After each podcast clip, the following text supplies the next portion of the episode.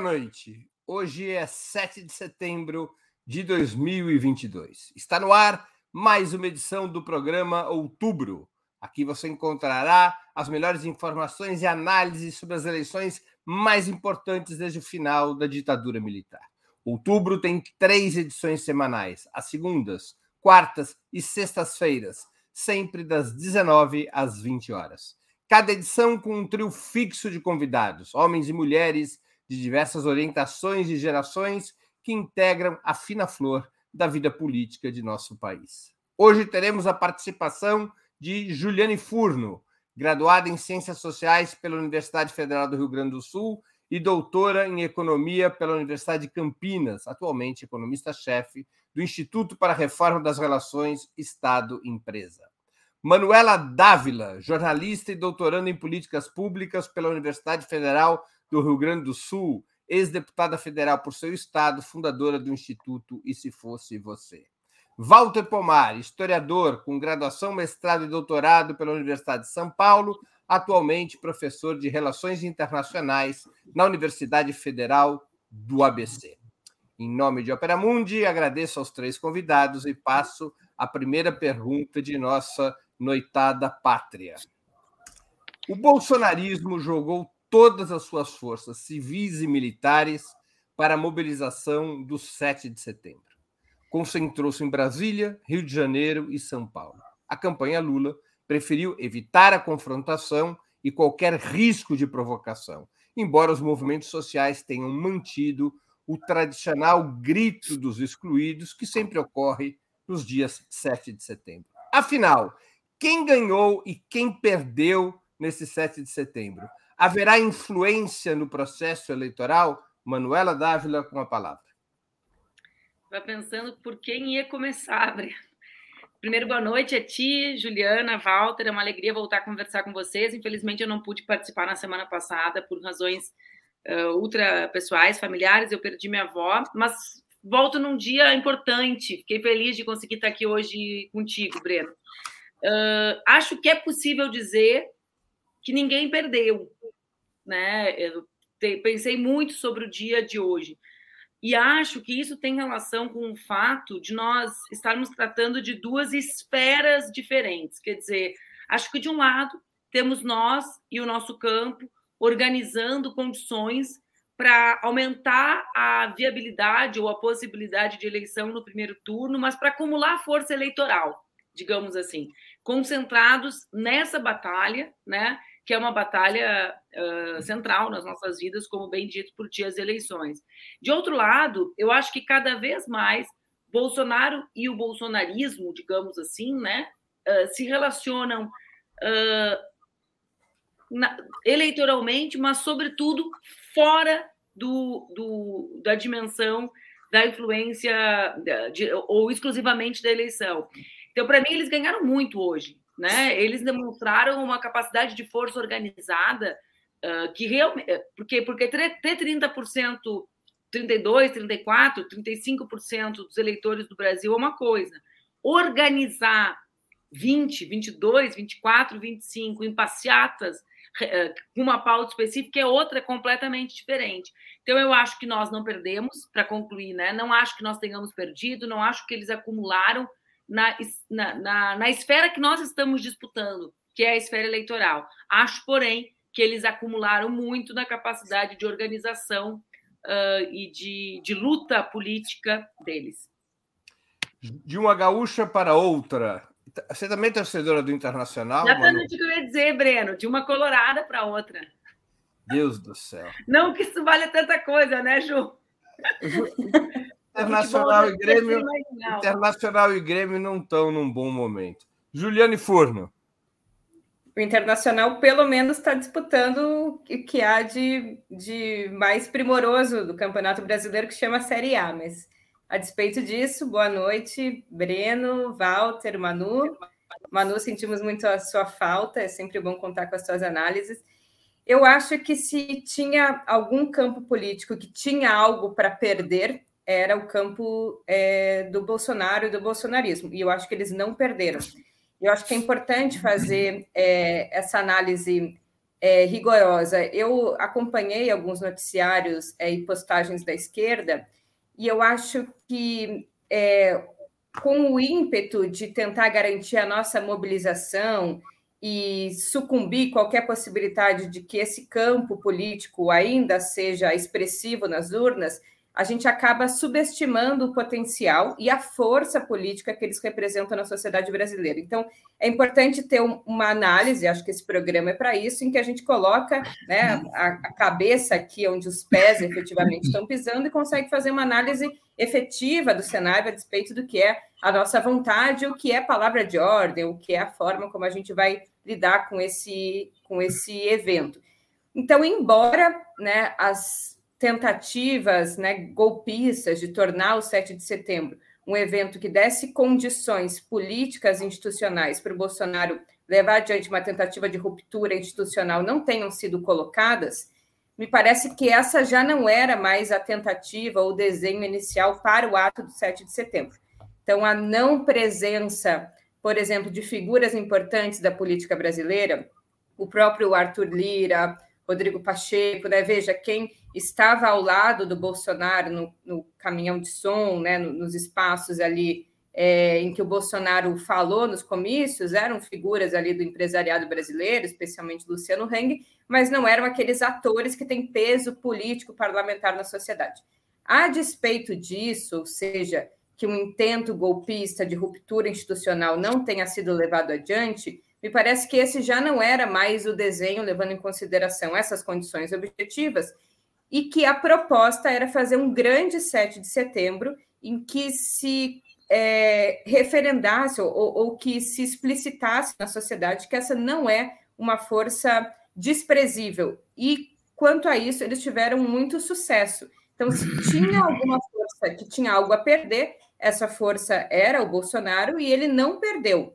Eu acho que, para finalizar, o, a demonstração de força política, como a Manuela falou, né, a força política organizada que toma as ruas e, e, que, e que dá sustentação política nesse terreno que historicamente foi nosso para o Bolsonaro no dia de hoje não é pouca coisa, embora talvez não dispute ainda com tanta é, intensidade no campo eleitoral, isso sinaliza para a sua base, sinaliza para a disputa mesmo das eleições que esse é um ator fundamental e a gente precisa, na minha avaliação, fazer uma análise mais objetiva do que está acontecendo. Walter Pomar, a quem eu conheço há 40 e tantos anos, eu nunca soube para que time torcer.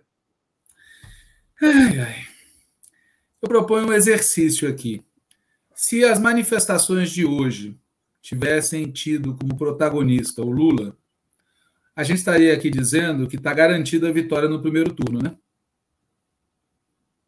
Então, é esse é o tema. O que interessa para o Bolsonaro não é dar um golpe. Ele quer levar a eleição para o segundo turno e ganhar. Para o objetivo de levar a eleição para o segundo turno, ele precisa de mobilização da sua base militante. Precisa pôr fogo nessa base militante e os atos de hoje demonstraram que ele tem apoio organizado e militante. Nós temos reclamado muito que a campanha do Lula ganha caráter de massa militante quando Lula está presente fisicamente. O que nós vimos hoje? Manifestações bolsonaristas em todo o país. Claro, sem o esplendor de Brasília, São Paulo e Copacabana, mas teve manifestações importantes sem a presença física do cavernícola. Então, ele demonstrou uma capacidade que nós, vários nós aqui já sabíamos que ele tinha, tá certo? Se engana quem acha que ele é um adversário frágil. E, na minha opinião, reforça a tática dele de ir ao segundo turno. E no segundo turno, meus caros, a eleição é outra, muito mais dura do que qualquer um pode imaginar. Né? Então, isso vai se refletir imediatamente nas é, pesquisas eleitorais? Na minha opinião, sim.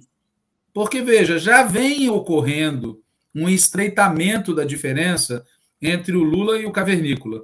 A gente pode discutir o tamanho do estreitamento, mas vem ocorrendo. E também vem ocorrendo um crescimento pequeno de algumas candidaturas de da chamada terceira via. Como disse um companheiro um dia desses, uma delas mantém uma irritante solidez. Bom, o suficiente para levar a disputa ao segundo turno.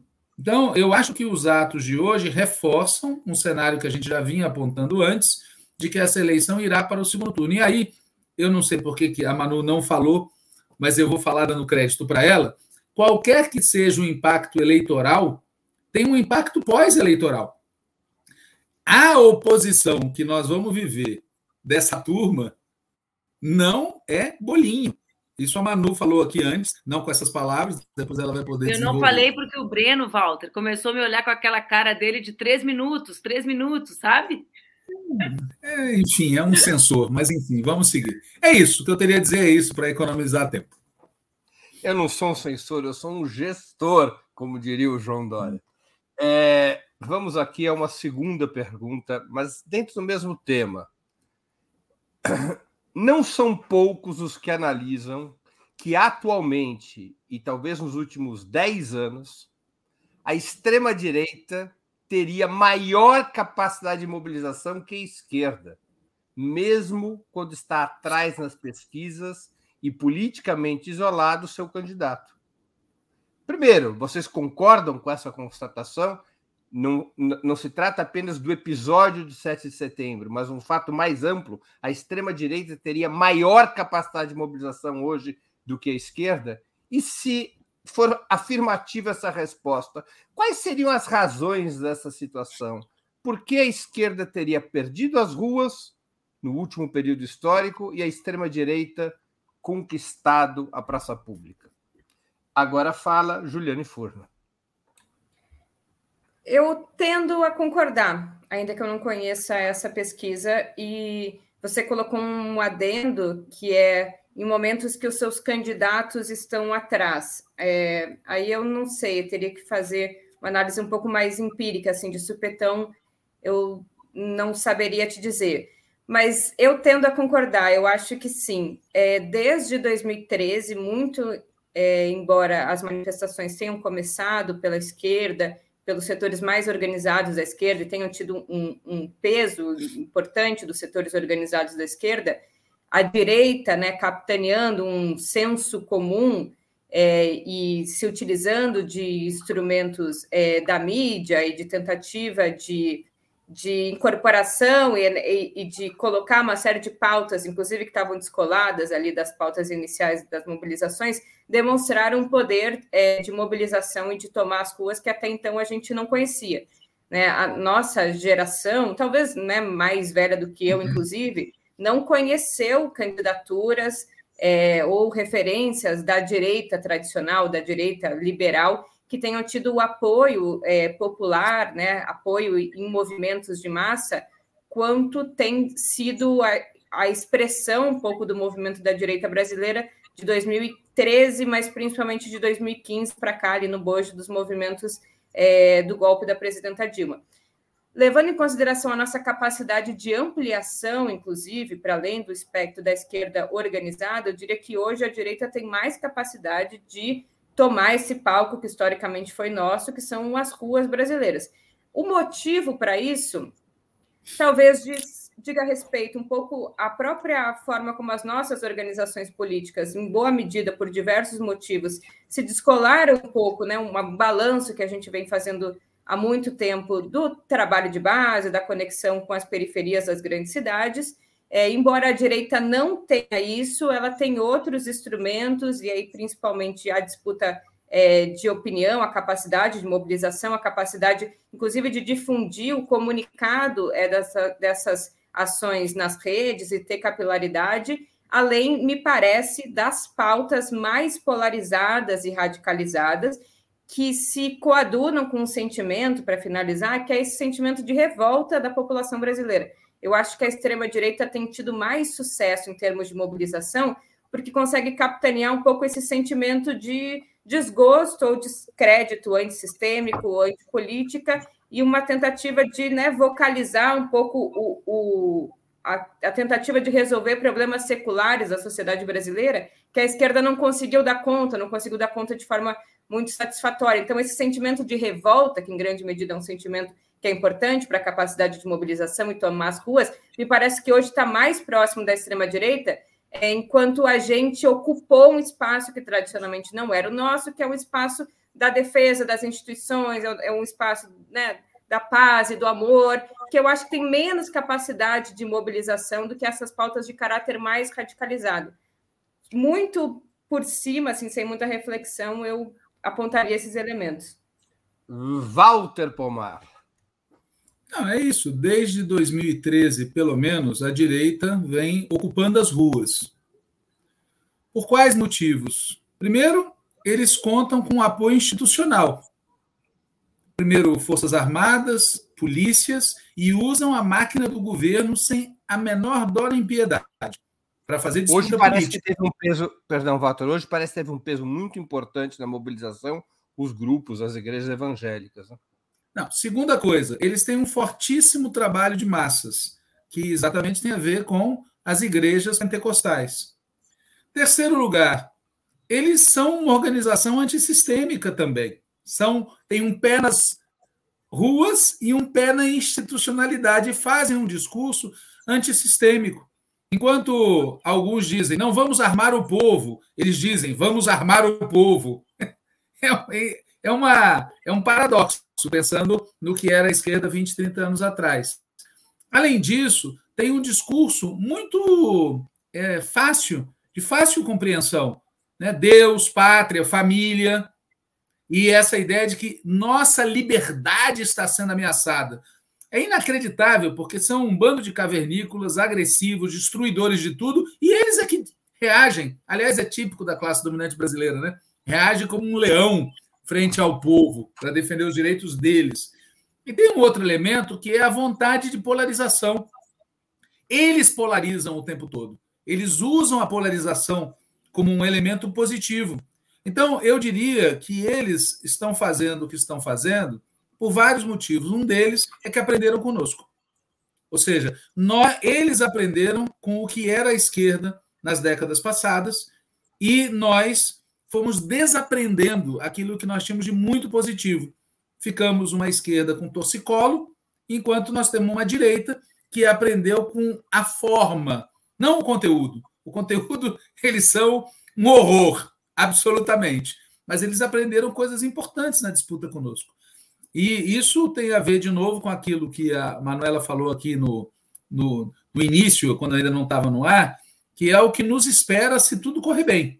Né? Se tudo correr bem a gente ganhar a eleição, nos espera uma direita muito mobilizada, muito militante, muito agressiva, que não será enfrentada ao estilo administrativista, né? que predominou em governos de esquerda no último período. Manuela Dávila. Quero, quero começar, Breno, com dois aspectos que o Walter traz. Assim. Primeiro, só para concluir um raciocínio de algo que a gente estava conversando antes de entrar no ar, que o Walter, Walter traz. Né? Nós tivemos pela primeira vez um governo na ofensiva política, inclusive nas ruas, né? com o bolsonarismo. E acho que nós temos que nos preparar para a possibilidade da nossa vitória né? Ninguém de nós aqui é, não é realista. Nossa vitória, nós reunimos hoje grandes condições de vencer as eleições, mas acho que, que nós ainda temos dificuldade de assimilar que essa vitória ou que esse governo não acontecerá nos marcos tradicionais do chamado presidencialismo de coalizão. Ou seja, que as grandes negociações e embates aconteciam dentro da coalizão governamental. Eu fui deputada no governo Lula e no governo Dilma, né? E os nossos debates sobre reforma política, por exemplo, só para trazer um assunto calmo, né? mas que era estratégico para nós, eles estavam dentro do próprio governo. E ali tinha aquela fração muito pequena, muito civilizada do PSDB de uma parte na época do PFL, depois do TEM. Agora não. Agora nós teremos o governo com as suas contradições e fora dele um percentual muito elevado de parlamentares. E veja, eu não estou falando do Centrão, porque quando eu falo isso, Walter, em geral as pessoas falam assim, ah, mas o Centrão logo compõe. Não, eu estou falando do bolsonarismo raiz, né? Desses e dessas que se organizam, gostemos ou não, ideologicamente tal qual nós nos organizamos. Né? Ninguém nunca imaginou o PT, o PCdoB, o PSOL no governo Bolsonaro. Né? Sabiam que ali nós estaríamos. Nós teremos eles organizados dessa maneira, com a truculência, com a violência, com a ofensiva e com o acúmulo das ruas que tem. Acho que esse é um tema. Dois, uh, eu acho, e aqui o Walter traz o segundo elemento que eu quero trazer, para mim é o mais relevante. Eles são os porta-vozes uh, das angústias antissistêmicas do nosso povo, gente. Eu digo isso para que a gente perceba que o buraco é bem mais embaixo. Estrutura, ok, certo? Assim como robôs na internet, ok. Eles tinham, têm, usam, eu estudo isso e vocês sabem que eles amplificam. Mas, gente, eles têm mais engajamento nas redes orgânicos que a gente. Pessoas simples, pessoas comuns que compartilham coisas nos grupos de WhatsApp, que se envolvem, que se apaixonam. Né? Então, eu acho que está na hora da gente parar de tapar o sol com a peneira. Tapar o sol com a peneira não resolve problema. Não vai nos fazer ficar na ofensiva política a gente dizer que eles. Ah, é, é estrutura. Tá, vocês nunca mobilizaram passeata? É fácil, estala o dedo e enche o ônibus, Ju. Era fácil encher o ônibus do Juninho? Pelo amor de Deus, gente. Né? Então, sim, e, e aqui existe, eu quero concluir dizendo isso, eles se utilizam, inclusive, da nossa energia, porque eles funcionam dentro de uma lógica parasitária. Pelo amor de Deus, pessoal da biologia, das, não me corrijam se eu estiver errado, entendam o espírito da coisa. Como eles funcionam? As nossas redes, por exemplo, trabalham só com as pautas deles.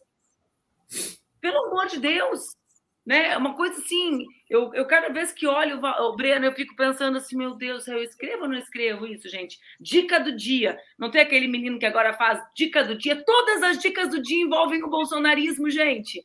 Dica do dia, dois pontos. Retweet coisas sobre a nossa campanha, sobre as nossas causas, sobre as nossas pautas. Esqueça Michele Bolsonaro. A Michele Bolsonaro teve a melhor performance nas redes de quem? Da esquerda. Quem divulgou a foto da Michelle Bolsonaro orando, ajoelhada? Fomos nós, a esquerda, com seus retweets, irônicos ou não. Isso é ignorância. O nome disso, ignorar. Porque o algoritmo ele funciona desses impulsos. Então, eles. O 7 de setembro deles é um grande assunto nosso. Aí não dá. Então, eles têm eles, a força antissistema, a setores da imprensa, a institucionalidade, as polícias, o dinheiro, e eles ainda contam com a nossa ignorância que ajuda a mobilizar e popularizar as pautas deles e não as nossas. Mais uma pergunta sobre o mesmo tema. Foi correta a decisão tomada pelos partidos de esquerda, pela campanha Lula, de não disputar o 7 de setembro, embora tenha sido mantido o grito dos excluídos? O primeiro a falar é Walter Pomar. Não, eu acho que não. E veja, disputar o 7 de setembro é uma coisa muito vasta. Não inclui, não, é, perdão, não se limita a estar nas ruas no dia 7. Haveria várias maneiras de fazê-lo. A verdade é que, na minha opinião, nós deixamos o famoso Dia da Pátria, e por tabela, o que significa essa questão para grande parte do povo brasileiro, nós deixamos essa questão em segundo plano. O Lula falou a respeito no programa do dia 6, é, agora está gravando e deve ir ao ar é, numa das televisões comerciais uma opinião sobre o que aconteceu durante o dia, mas a verdade é que nós não disputamos o dia 7. Nós caímos numa armadilha que a gente podia ter respondido de diferentes maneiras. Eu acho que a gente respondeu de maneira errada também. Que era se a gente devia ou não fazer mobilizações de massa no dia 7 que concorressem com a mobilização deles. Veja, isso era um aspecto do problema. Havia outros. Nós discutimos muito em alguns meios, né, em alguns espaços, que era fundamental que o Lula, por exemplo, fizesse um pronunciamento estilo chefe de Estado sobre o dia 7. E a decisão foi não fazer. Essa é a verdade. E agora está se correndo atrás para tentar corrigir. Então, é, a pergunta é: foi certo? Não, nós não nos comportamos bem. Nós deixamos a pauta e o dia entregue para os caras. Podíamos ter feito isso de várias maneiras, mas o que a gente não fez e o que a gente fez, na minha opinião, foi insuficiente. Eu era dos que defendia, e acho que a realidade comprovou que era possível, que nós devemos ter engajado mais no grito dos excluídos. Não houve um caso. Veja, o discurso para não ter engajamento tinha dois argumentos. Primeiro, que a comparação ia ser favorável a eles em qualquer caso. Esse era um. E o segundo argumento é o medo e o risco de um enfrentamento.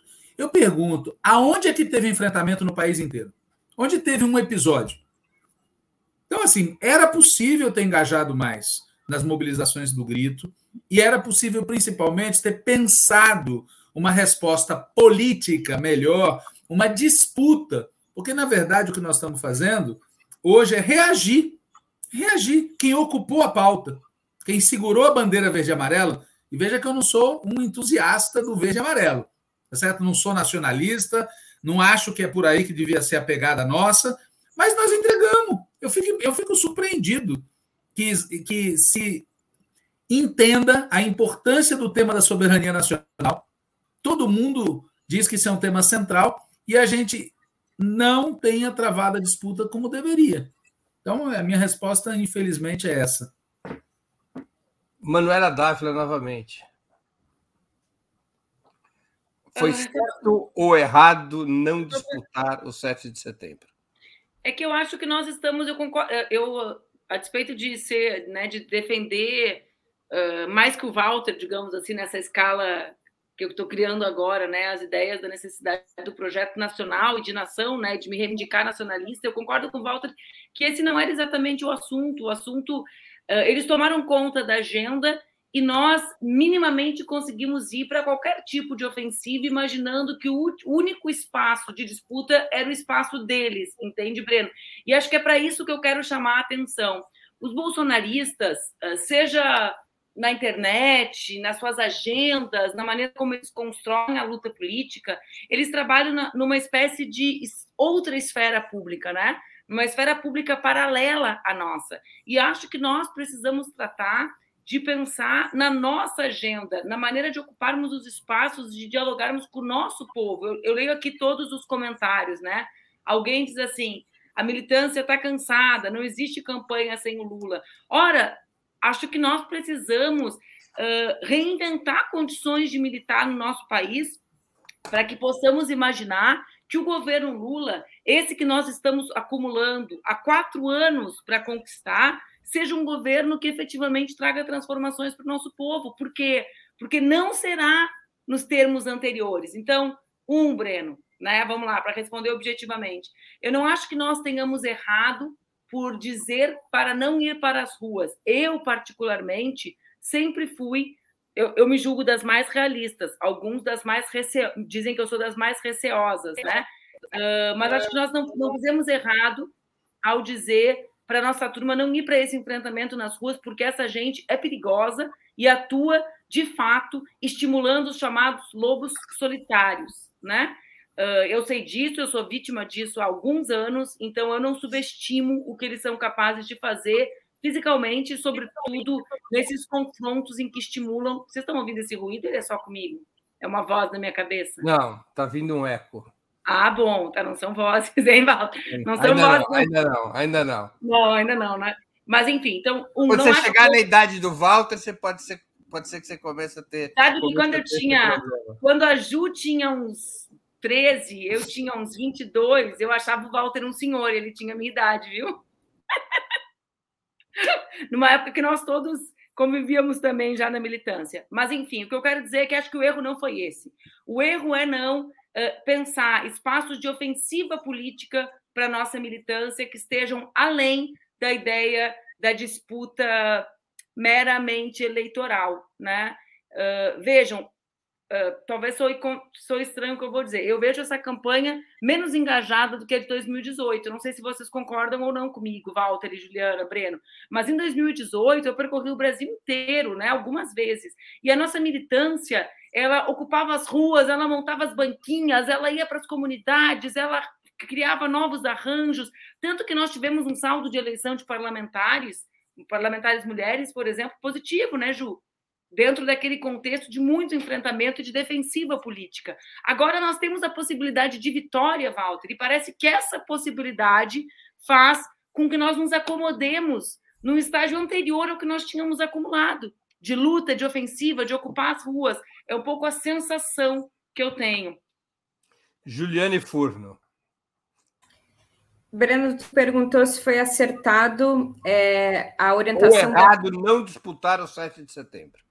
Então, eu acho que tem dois níveis aí de, de avaliação. Eu desconheço, é, avalia, talvez o Walter saiba mais, porque está em instâncias do PT, uma é, avaliação que tenha sido é, negativa, né, uma opção por não disputar o 7 de setembro. Eu conheço a avaliação coletiva, principalmente da Frente Brasil Popular, de não é, fazer ações de massa conjuntamente às ações é, do 7 de setembro, em função principalmente do que o Walter já elencou, e a Manu fez referência aqui, do, do receio é, de que este momento de concentração né, dos bolsonaristas e o seu intento bastante violento pudesse colocar em risco a nossa militância. Desse ponto de vista, eu concordo, eu acho que faz sentido. Portanto, essa avaliação de que, nesse momento, né, os nossos atos provavelmente seriam menores, seriam abafados e a gente colocaria em risco é, a segurança física da militância, me parece que foi uma decisão acertada transferir o ato para o dia 10. Agora, se existe uma outra esfera de opção de não disputar o 7 de setembro em outras dimensões que não só o ato de rua, é, se ela existiu, eu acho que é completamente errônea e equivocada. E aí pode ter uma diferença entre ter existido a disposição de disputar e é o sucesso ou não dessas ações. Veja, existiu, né, por parte de várias organizações políticas, a disposição de disputar o 7 de setembro, me parece, através da manutenção do grito dos excluídos. Aqui em São Paulo, infelizmente, foi pequeno, mas também contou com o elemento da chuva, mas embora em outros estados, pelo menos o que eu vi de foto, também demonstrou pouca capacidade de mobilização, mas também outras formas de disputa que eu acho que foram importantes. É, faixas em vários lugares estratégicos, ações na internet, e acho que acertadas do ponto de vista da disputa também do símbolo. Eu sou daqueles que acho que a gente precisa disputar o símbolo nacional, é, porque faço coro a essa, essa defesa que é uma defesa necessariamente nossa, da classe trabalhadora, dessa bandeira nacional nos países é, periféricos e dependentes, como bandeiras né, que, que fazem da questão nacional a articulação da dimensão da própria luta de classes. Eu acho que não ter conseguido é outra avaliação, que independe um pouco, né, faz parte aqui de uma avaliação mais geral, a Manu já é, ensejou aqui passos, é, faz parte, acho que, da nossa incapacidade de entender o funcionamento, inclusive, das redes, inclusive da forma de comunicação, mas que não tem a ver, me parece, com uma opção de não ter disputado o 7 de setembro. Então, eu acho que sim, para responder, foi acertado não ter ido para o enfrentamento nas ruas no dia 7, mas foi ruim a resposta que a gente deu nas outras frentes de batalha, a despeito de ter sido também é, poder ter sido uma linha de disputa do 7 de setembro, da disputa do bicentenário, a disputa do símbolo do Brasil e da defesa da nação brasileira, da soberania brasileira, ainda assim foi insuficiente, talvez precisamente pelo fato das manifestações grandes do Bolsonaro terem ocupado demasiadamente a agenda e abafado as ações que aconteceram por parte de diversas organizações em várias instâncias, inclusive nas redes antes de continuarmos, eu queria pedir a contribuição financeira de vocês para a Ópera Mundi. Há seis formas de fazê-lo. A primeira é a assinatura solidária em nosso site, operamundi.com.br barra apoio. A segunda é se tornando membro pagante de nosso canal no YouTube. Basta clicar em Seja Membro e escolher um valor no nosso cardápio de opções. A terceira e a quarta, contribuindo agora mesmo com o Super Chat ou Super Sticker. A quinta é através da ferramenta Valeu, valeu demais quando assistirem aos nossos programas gravados. A sexta é através do Pix. Nossa chave no Pix é apoie.operamundi.com.br. Repito, nossa chave no Pix é apoia.operamundi.com.br. A mais eficaz de todas as armas contra as fake news é o jornalismo de qualidade. Apenas o jornalismo de qualidade coloca a verdade acima de tudo. E esse jornalismo que a Opera Mundi busca oferecer todos os dias depende da sua contribuição, do seu apoio, do seu engajamento, do seu dízimo. Não são só as igrejas evangélicas que dependem do dízimo, a imprensa independente também uma outra questão que guarda relação com a discussão que nós estávamos tendo antes do intervalo comercial. As manifestações de hoje deram mais um claro sinal de que a alta oficialidade militar está alinhada com Bolsonaro. Uma eventual vitória de Lula será suficiente para normalizar o papel das Forças Armadas ou há uma questão militar crucial para ser resolvida em um possível novo governo de esquerda. Manuela Dávila, com a palavra diretamente do antigo Terceiro Exército do Rio Grande do Sul. Estou em Belo Horizonte, Breno. Só por hoje. Vamos lá. Sabe que vocês ficam falando, eu fico pensando aqui, ouvindo vocês, né, e refletindo sobre o que vocês dizem, sobre o que o pessoal ali na área de comentários manifesta eu acho que esse será um dos grandes desafios, né? Uh, Pós-vitória, né? Eu acredito que nós venceremos a eleição, né? Acho que ainda tem, acho que aquela manifestação do presidente Lula ontem foi muito adequada. Temos condições ainda de vencer no primeiro turno, devemos lutar por essas condições, mas devemos estar preparados para uma batalha duríssima no segundo. Né? Eu não esqueço de 2018. Eu também não imaginava que setores da elite pudessem se abraçar no Bolsonaro e não pensem que eles conheciam uh, menos o Bolsonaro do que conhecem hoje. Todos que conviviam e como nós convivíamos com ele em Brasília, né, os parlamentares sabiam que ele era exatamente quem ele é. Mesmo assim, a elite se abraçou rapidamente, nem pestanejou. Né? Então, temos que tentar ganhar no primeiro e estar preparados para o segundo turno duríssimo. Uh, e acho que temos que nos preparar. Eu digo isso sempre quando as pessoas me perguntam nesses espaços internacionais que a gente acaba frequentando, né? O caminho até o governo ele é mais complexo do que a eleição, sobretudo por esse forte apoio social e dos militares. As pessoas falam muito e acho que a gente ainda se atém muito a uma ideia não que seja equivocada, mas acho que não é a única possibilidade que é a do golpe, né? Então, Walter sempre fala isso, ele não quer ter dar um golpe, ele quer ganhar. Esse é o plano A, ganhar a eleição. Mas como lidar com a instabilidade entre a derrota dele e um governo com essa ofensiva popular e com o respaldo militar? E aqui me, sempre me vem uh, o exemplo da situação da Bolívia, Ju, porque porque nós sempre trazemos exemplos antigos, né, da década de 60. O próprio Bolsonaro hoje falou sobre isso, atentemos, né? Não, a, a gente ainda não mencionou isso aqui. Na, na, no ambiente privado do palácio, ele diz: a história pode se repetir, como farsa, né? Mas pode se repetir. Vamos lá. O que, que aconteceu na Bolívia? Um golpe com a participação de militares, do que nós chamaríamos aqui de policiais militares também, com forte apoio da sociedade civil.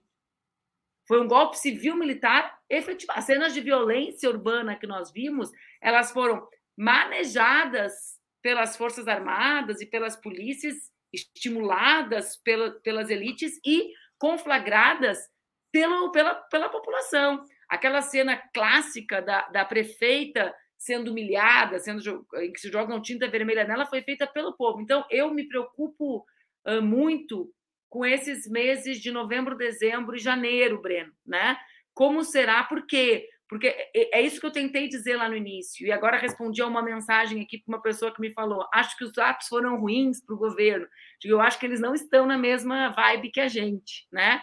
Eu acho que eles se preparam para outros acontecimentos e eles organizam a sua tropa para isso, né? Então, acho que existe uma predisposição maior de tentar criar uma espécie de caos social por parte deles do que propriamente o que nós imaginávamos como um golpe clássico, digamos, né? Acho que esse é o caminho que eles tentarão percorrer com esse forte apoio social e com a segurança de que contam com todos. Nós estávamos juntos, né, Breno, jantando quando a presidenta Dilma nos apresentou um mapa com todos os generais. Nós três estávamos, inclusive, né, Ju, também, com todos os generais, né, uh, vendo o apoio deles. Então, eles sabem que contam com isso, mas acho que eles trabalham nessa lógica de contar com isso e serem sustentados por esse apoio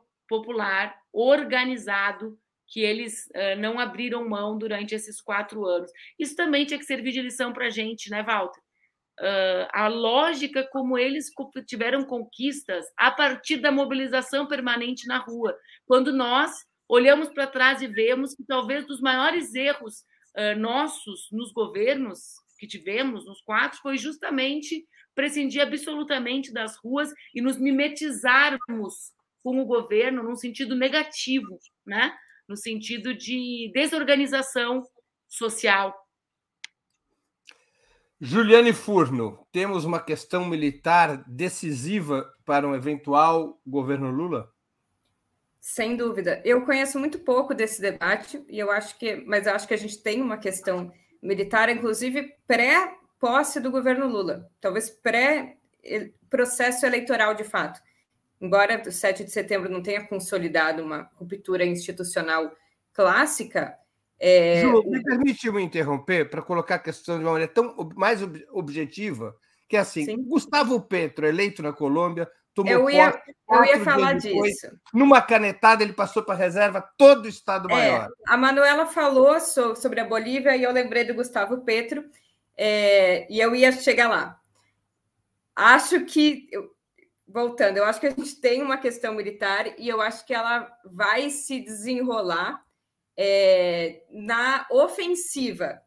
Quer dizer, eu acho que o governo Lula não vai tomar posse e a partir daí vai procurar os militares para identificar se é possível estabelecer um novo pacto de convivência democrática entre os poderes e as forças armadas e que eles voltem a atuar dentro ali do que lhes cabe constitucionalmente, que é né, a, a defesa da, da, segurança das fronteiras e não a, a intervenção propriamente dita na esfera é, política de quem não quem está na, na ativa, né? É, todos esses limites foram extremamente esgarçados né, no governo Bolsonaro. Os militares demonstram disposição de atuar, fazer política no Brasil tanto ocupando os cargos no governo Bolsonaro, cargos estratégicos, cargos, inclusive, é, na Casa Civil, que é uma contradição bastante em termos, é, quanto, inclusive, agora, bastante avançados, disputando ali as rédeas e, e, e galgando participação no próprio processo eleitoral no TSE.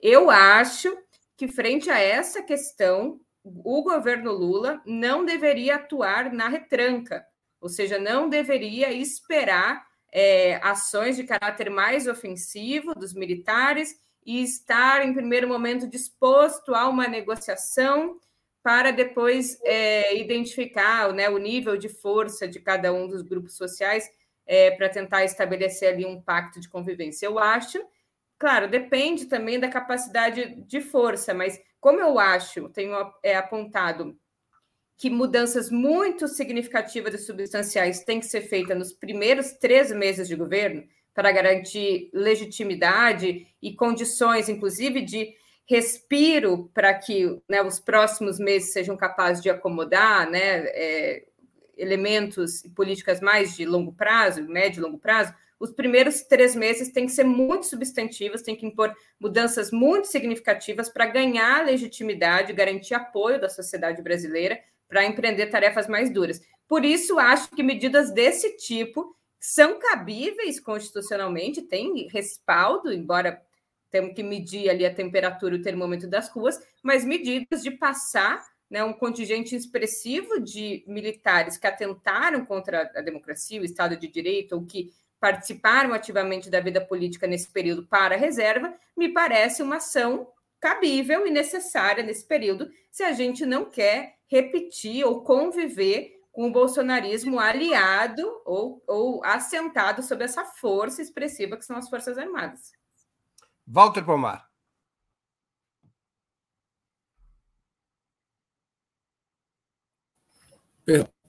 Veja, é, nós temos uma questão militar no Brasil desde 15 de novembro de 1889, pelo menos. E durante toda a República, as Forças Armadas agiram como poder moderador, intervindo ao lado das oligarquias todas as vezes que eles achavam que deviam fazê-lo. A exceção que eu lembre é o contragolpe do Marechal Lott para garantir a posse do JK. É o, a exceção. Fora disso, os caras sempre tiveram contra nós.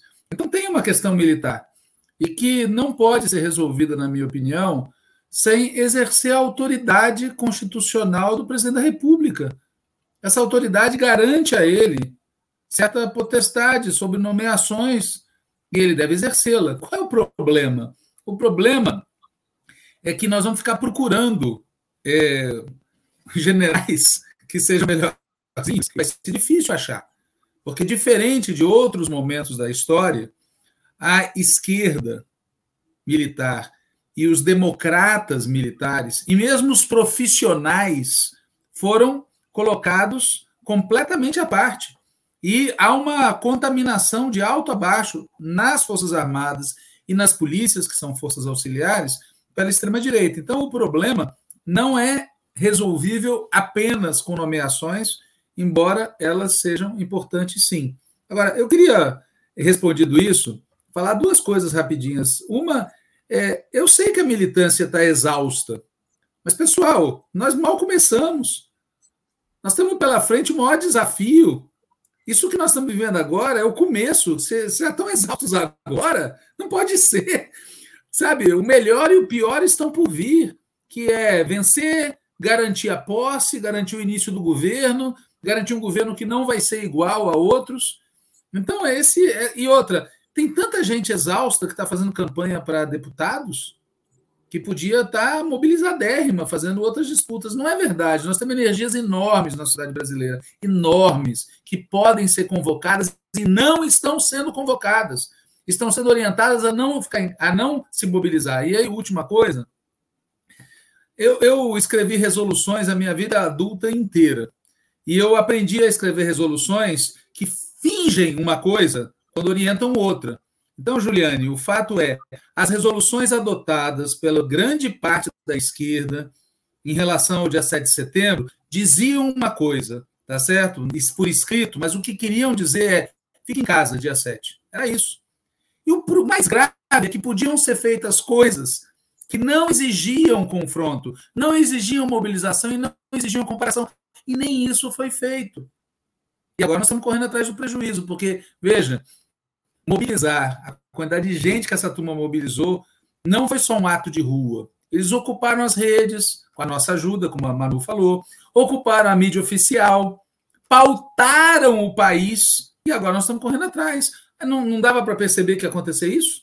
Veja, o mesmo raciocínio que nos levou a dizer, a alguns de nós, que não era o caso de ir para a rua que podia ter confronto, devia ter levado a uma série de medidas supletivas compensatórias e não foram tomadas. Ah, esse é meu ponto. Muito que bem. É, vamos aqui à nossa última pergunta da noite. De maneira insistente, Bolsonaro recorre a um discurso machista e misógino. Hoje ele introduziu um elemento de hipersexualização de si próprio. Ele o faz desde o início da sua vida política, não é surpresa para ninguém. Mesmo com as pesquisas demonstrando que entre as mulheres o atual presidente obtém seus piores resultados, o festival de abusos e agressões não para. Trata-se somente de uma questão de valores da natureza deformada, torpe do, do atual presidente da República, ou há um cálculo político na misoginia de Jair Bolsonaro? Juliane Furta. Acho que é os dois. Eu acho que ele faz cálculo, eu acho que é mobilizador, né? É, embora, claro, uma parcela para uma parcela das, das mulheres e até uma parcela dos homens, né? Um pouco mais esclarecidos, isso seja completamente vexatório.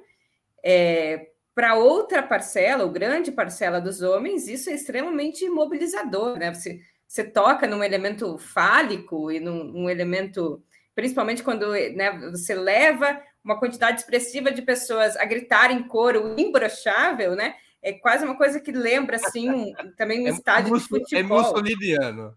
É mussoliniano. Exato, e aí você, você consolida, né? Você, você partilha ali um, um, um sentimento coletivo de algo que é o supra-sumo da representação da virilidade, que está tipo, também no centro do fazer política e, né, da representação ali do que é o homem de sucesso. Então, certamente tem um cálculo. E outra parte, claro, das mulheres, porque aqui a gente também faz uma avaliação de que tem uma diferença entre a essência e, e a, a, forma que se manifesta na essência e, e, e a forma fenomênica dos processos. Então, é óbvio, né, pela forma camuflada, inclusive como as relações sociais e de gênero se apresentam na sociedade capitalista, que nem todas as mulheres têm é, consciência do processo é, de, de, desigualdade opressão né, em que se dão as relações sociais de gênero. Então, é claro que, por uma parte das mulheres, esse também é, é um discurso é, que tem capacidade de adesão, né? Se não fosse assim, né, não teria, não existiria ideologia e não existiria uma parte do senso comum que precisa ser desvendada para para desvendar o que de fato são a, a, a essência das relações sociais capitalistas que lançam mão de um processo de exploração material, mas que tem várias formas acessórias para reproduzir essa forma de exploração. É, mas eu imagino que, obviamente, uma parte saia do script, assim, porque está tão consolidado, né? Isso, isso é tão importante na reprodução é, da própria construção de quem é o Bolsonaro e, e das suas falas eventualmente desproporcionais até para o seu próprio objetivo, que acaba saindo né, coisas que talvez tivesse passado por um cálculo mais fino é, da preparação do roteiro, é, poderiam ter sido um pouco dirimidas, assim. Mas acho que, no fim das contas, responde, responde a um elemento importante da disputa política deles, já que eles não têm elementos materiais e econômicos é, para representar a pujança desse governo, o elemento dos valores, que se coaduna muito com a representação de uma parte é, da sua base de sustentação política, que vem das igrejas evangélicas e da população mais é, conservadora se afinca muito nesse elemento dos valores, né? Como o Walter também falou, da família, de outros elementos que são de fácil acesso e que dizem respeito a também uma fantasia sobre as relações é, sociais de gênero, que tem a mulher como uma princesa, né? Como um elemento de, de adoração, que tem o homem como aquele é, provedor que é imbrochável, porque ele provê não só os elementos materiais, mas também o prazer sexual. Né? Não é por não é uma não é um, um, um uma, uma, uma mudança na, na, curva, ele não é uma coisa que está totalmente descolada, é parte, inclusive, da sustentação, essa radicalização da manutenção desses papéis sociais que a esquerda estaria desvirtuando, e isso tem a ver também com, para finalizar, com a própria percepção de que a família estaria em risco e outros valores sociais estariam em risco, e o Bolsonaro é a manutenção né, dessa, dessa forma tradicional com que se lida né, entre homens e mulheres e, e, o arranjo familiar com o homem fálico provedor. Walter Pomar. A cara de reflexão do Walter. Está sem som, Walter. É que algo me diz que eu não devia abrir a boca sobre esse assunto. Não, não, é, que, é por isso que eu fiquei feliz que te chamaram antes de você mim. Tem, você está tá concedido a você lugar de fala é, por decisão minha e aval da Manu e da Juliana. Então, Exatamente, sobretudo porque eu acho que eu compartilho das opiniões dele. Veja, o problema do debate político no Brasil, como um todo, tá certo? É... Não tá bom.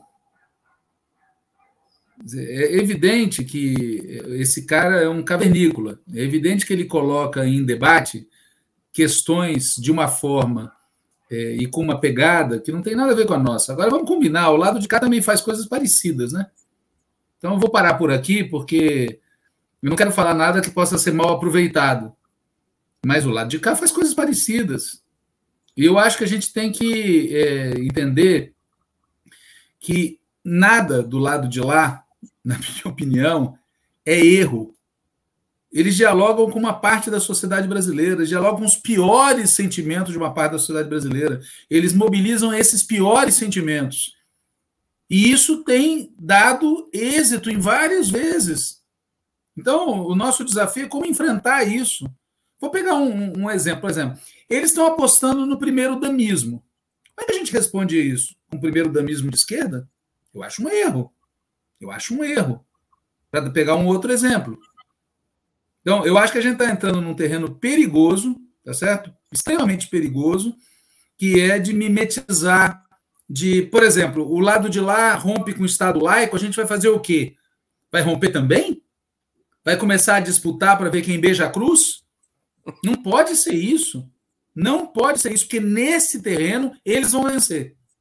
Nesse terreno eles vão vencer. Essa é a minha opinião. Estou falando de maneira bastante, o mais cuidadosa que eu posso, tá certo? Porque eu não quero que vire tweet do Opera Mundi o que eu falo, tá certo? Mas eu penso assim. Então nós temos que ir para a política, para o debate da grande política e enfrentar as questões que interessam. Por exemplo, acho que foi a própria Manuela no outro programa que falou isso. Para as mulheres evangélicas, por exemplo, está provado por pesquisa que o tema das armas é um tema central. Porque perde os filhos, porque não gosta de. Por que, que entendeu? É isso que devia ser o tema. A gente agora. O que eu assisti de tweet, debatendo, quer dizer, o cara fala, a gente sai correndo atrás, discutindo com mais nível, com menos nível, com mais. Gente, sinceramente, tinha um, tem uma, uma expressão popular que eu não, agora eu não vou esquecer, que eu não vou citar, mas que me lembra isso tudo. Parei. Manuela Davi. Breno, esse é um dos temas que mais me impressiona, me impressiona como a gente subestima, ainda me impressiona como a gente uh, realmente não avança teoricamente, politicamente, com relação ao que significa o uso e a o uso das mulheres e a violência contra as mulheres na esfera pública. Não é casual, não é erro, né? Uma ofensiva permanente que eles fazem contra as mulheres políticas, né? Contra as mulheres públicas, contra as jornalistas, né? Isso é isso é o que se chama, o que algumas alguns teóricos chamam de machismo publicitário, né? Uh, que é trazer um sentimento real, um sentimento popular, um sentimento que estrutura relações na nossa sociedade, né, para a política como algo recreativo que traz dividendos, né? Traz dividendos porque reafirma um lugar para o homem, né? Para o outro lado, algo que a Ju falou no início da sua manifestação. Então, uh, todas essas vinculações com sexualidade, né, não brochar, sentir tesão, tudo isso reafirma um lugar para o homem, que é exercer a sua masculinidade, porque o poder ele é masculino e ele é exercido a partir dessa lógica, da lógica da violência. A sexualidade e a mulher servem, portanto, como acessórios para essa masculinidade. Eu acho que isso, em primeiro lugar, não é descolado da situação econômica e social que o mundo vive nos últimos 15 anos. Nada fere mais a masculinidade do que o desemprego, nada fere mais a masculinidade do que a questão econômica. O, para que serve um homem nessa sociedade que pressupõe essa performance da masculinidade se esse homem não é provedor, né? E uma masculinidade ferida, né, ferida pelo desemprego, por não poder sustentar suas famílias economicamente, esse é o papel do, da masculinidade na nossa sociedade, né, gente? Ela pode ser reerguida a partir da violência contra as mulheres. Esse é o papel que Bolsonaro exerce. É por isso que o bolsonarismo é, sobretudo, uma força masculina, né?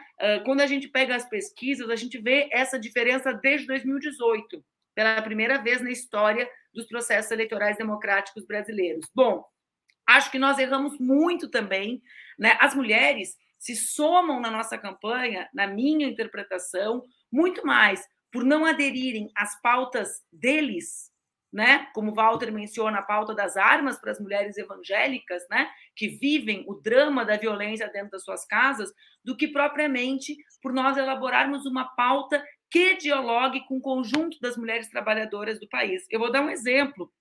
Nós não temos uh, falado sobre o tema da economia dos cuidados, que significa na prática um, vou dar um exemplo do que significa creche para as crianças de 0 a 3 anos, programas que permitam que as mulheres trabalhem. Mais de metade das mulheres mães de 0 a 3, de crianças de 0 a 3 anos não trabalham no Brasil.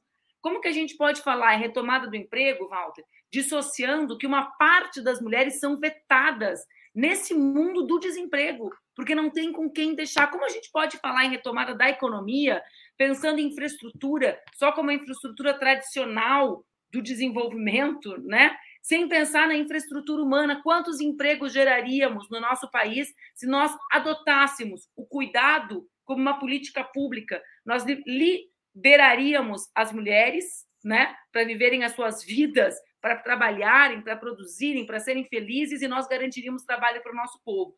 Então, assim, para mim não é novidade. Né? Eu tive mandatos durante muitos anos, né? eu estou quase com 150 anos, pelo número de mandato que eu tive para trás.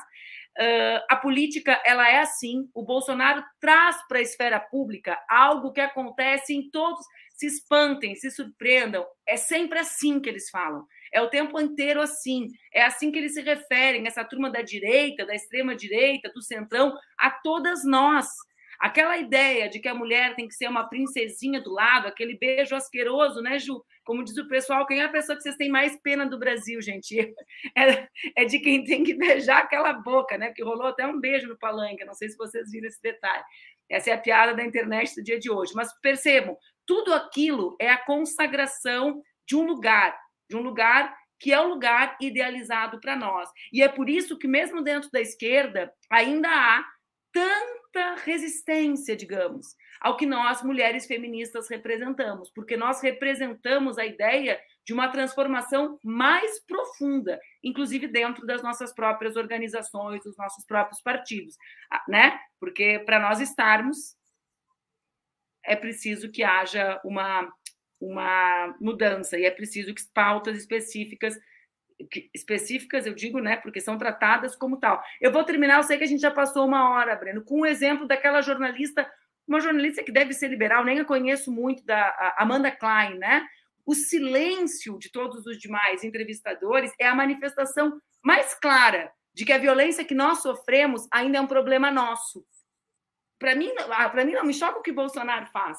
Para mim, me choca que ele faça e todas as outras pessoas que estavam na mesma sala calem, que ninguém diga respeite ela, que ninguém diga isso é um assunto privado, pare de tentar deslegitimar essa mulher. Por que, que ninguém diz?